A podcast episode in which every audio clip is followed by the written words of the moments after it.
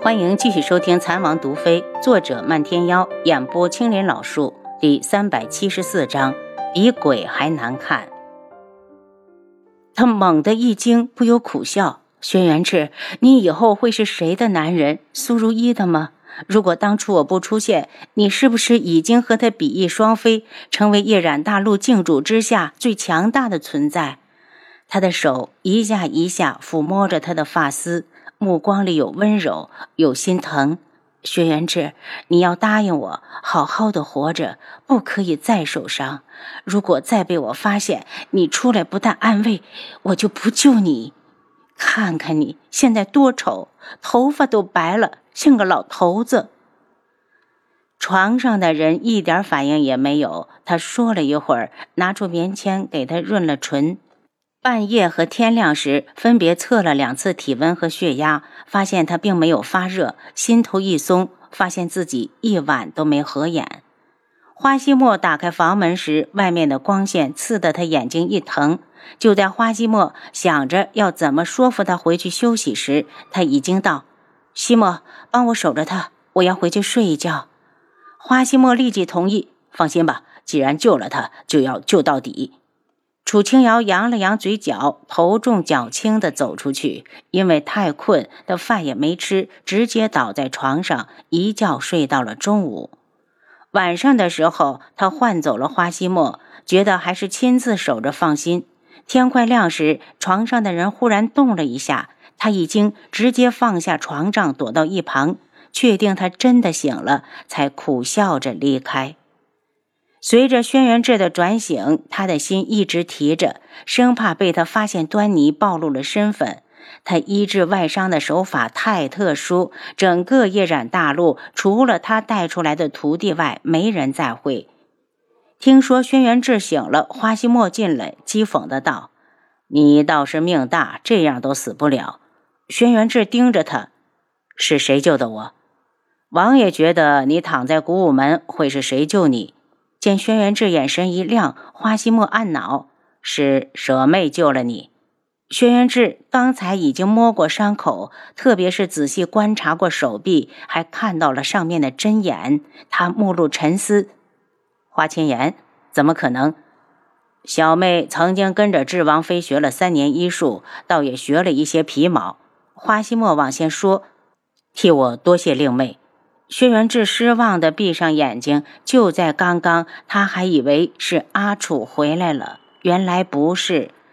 阿楚曾经在古武门待了三年，又一直把花千颜当妹妹来疼。他传他医术也很正常。心里的希望一破灭，他的脑子里只剩下胸口撕心裂肺般的疼痛。过了一会儿，花千颜进来给他送饭，没好气的道：“薛元志。”你醒了就快点离开古武门，我姐姐要不是因为你，我饿了。轩辕志缓缓的坐起来，疼得直抽泣。花千颜气恼：“你的伤口还没好，你起来干什么？把饭给我。”他道。花千颜赌气的想说点什么，见他有气无力的虚弱的样子，还是没忍心。他把碗轻轻地递到他的手里，又搬了张八仙桌放到床上，这才从食盒里拿出两碟小菜。你吃吧，一会儿我进来收拾。你跟着阿楚学了多久的医术？他问。韩家出事以前，我就跟着姐姐学了。花千颜说的是实话，但那时候他只是偶尔的认识一两株草药。他都教了你什么？轩辕志已经开始吃饭。花千颜顿生警觉，别的大夫学什么我就学什么。再说哪有打听别人记忆的？哪个师傅没有一点背人的拿手本事？他这么一说，倒是让轩辕志觉得戒心放下了大半。不过他还是道：“他手里的药你也有。”花千颜笑了笑：“当然有。当初古武门被大军围剿，伤亡太重，如果不是姐姐，哪里还有今天的古武门？”轩辕志吃了几口饭，便没了胃口，让他把碗收了。山下有弟子上来报告，说是天穹智王府的暗卫七杀来寻智王，告诉七杀，本王伤得太重，什么时候伤好，什么时候回去。轩辕志不想走，这恐怕由不得王爷。我们古武门与天穹一向没有往来，能救下王爷已经是仁至义尽。王爷还是速速离去的好。花希墨从外面进来，身后跟着七杀。七杀看了眼王爷，不满的道：“花门主，你又何必这种态度？我马上就带王爷走。”花希墨道：“山下有备好的马车，免费赠送。”七杀有些气恼，还是说了声多谢。当他驾车带着轩辕志离开古武门时，楚清瑶正站在山巅俯视着下方。此次救下轩辕志纯属意外，可是他能够救下他，他真的很开心。青瑶，人都走了，你还站在这里看？谁说我是看他？楚青瑶转身，他顶多算是我的一位故人，故人有难，自然不能见死不救。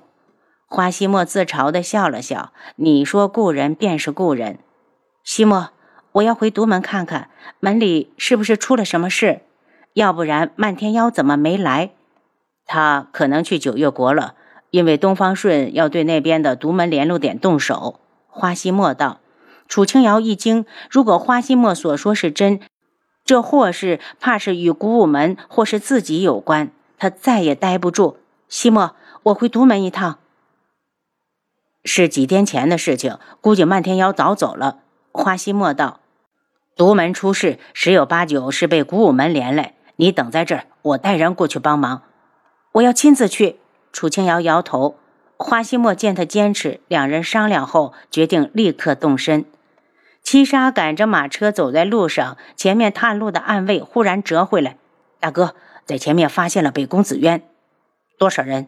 七杀问：“二十多人。”要不我们想法子绕过去，绕不过去。这里就一条直奔京城的路。七杀神色一冷，他这次出来找王爷，一共带了五名暗卫，把心一横，闯过去。不如我们退回古武门，然后回去找援兵。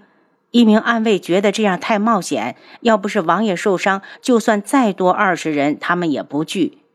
时间上来不及闯过去。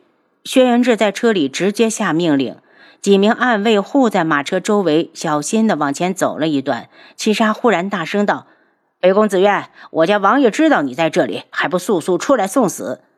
躲在暗处准备伺机而动的北宫子渊一愣，看来偷袭计划失败了。他索性站出来：“七杀，你哪来的底气在本宫面前叫嚣？轩辕志还没死吗？本宫心情好，不介意送他一程。”护好王爷！七杀忽然弃了马车，直奔北宫紫渊。他可是轩辕志身边身手最好的暗卫，虽然面对对面的护卫拦了两下，长剑还是贴着北宫紫渊的脸颊划了过去。啊！本宫要杀了你！北宫紫渊发出凄厉的惨叫。七杀这一剑虽然毁了他半边脸。却不是他想要的结果。他的本意是擒下北宫紫渊当人质，好把王爷平安的带回京。把他们都给本宫杀了，一个不留！北宫紫渊的声音怨毒，脸上全是血，如同地狱里爬出来的恶鬼。二十几名护卫立刻分散开，一部分人奔向马车，暗卫们冷静沉着，无声应敌。马车里，轩辕志已经挣扎着坐起来。伸手一摸，正好摸到放到身侧的长剑，刚要开车门，外面就传来似曾相识的沙哑嗓音：“北宫子渊，你顶着一张比鬼还难看的脸，还敢出来害人？你才是鬼！”北宫子渊气得大叫：“呵呵，北宫子渊，你可真丑！”那个声音继续道。北宫子渊一直很注重自己的外表，如今被人刺了一剑，还被嘲笑像鬼，心里如何接受得了？不顾暗卫的阻拦，气恼地冲了过来：“找死！我就成全你！”还是那个沙哑难听的声音。轩辕志脑子里灵光一闪，他记起了这个人，是那个体型很像阿楚的女子，只可惜再像也不是她。北宫子渊冲过来的瞬间，楚清瑶已经一根根银针偷偷地刺中他的肩膀，麻醉剂的作用很快地发挥出来。转眼之间，他就被楚清瑶提到了手里。不想他死，就全部给我住手！他道。赤罗国护卫不甘地靠到一起，警惕地看着他。他冷声：“把武器放下，要不然我就杀了他。”有个护卫见北宫紫渊双眼紧闭，一点反应都没有，自以为聪明的道：“别听他的，长公主可能已经死了。”其他人一听，立刻握紧了手中的武器，准备殊死一搏。楚清瑶冷笑，单手成拳，狠狠地击中北宫紫渊的后背。他闷哼一声，证明自己还活着，同时长剑横到北宫紫渊的脖子上。不想他死，就束手就擒。护卫们都是皇家培养出来的，对皇室绝对的忠心。在略一犹豫之后，果断地弃了武器，咬牙瞪着楚清瑶。楚清瑶一个眼神，花希墨就知道他在告诉自己动手，所以他猛地冲向护卫，长剑挥舞间斩断两人，一个不留。七杀紧跟其后，与其他五名暗卫如同收割人命的机器，不消片刻，护卫们已经没一个活的。趁大家不注意，楚清瑶拔出银针，将北宫紫渊推给七杀，带上他，不愁平安回京。七杀把人接住，多谢姑娘，多谢花门主。顿了下，又道：“不如姑娘留下姓名，他日好相见。”您刚才收听的是《蚕王毒妃》，作者漫天妖，演播青莲老树。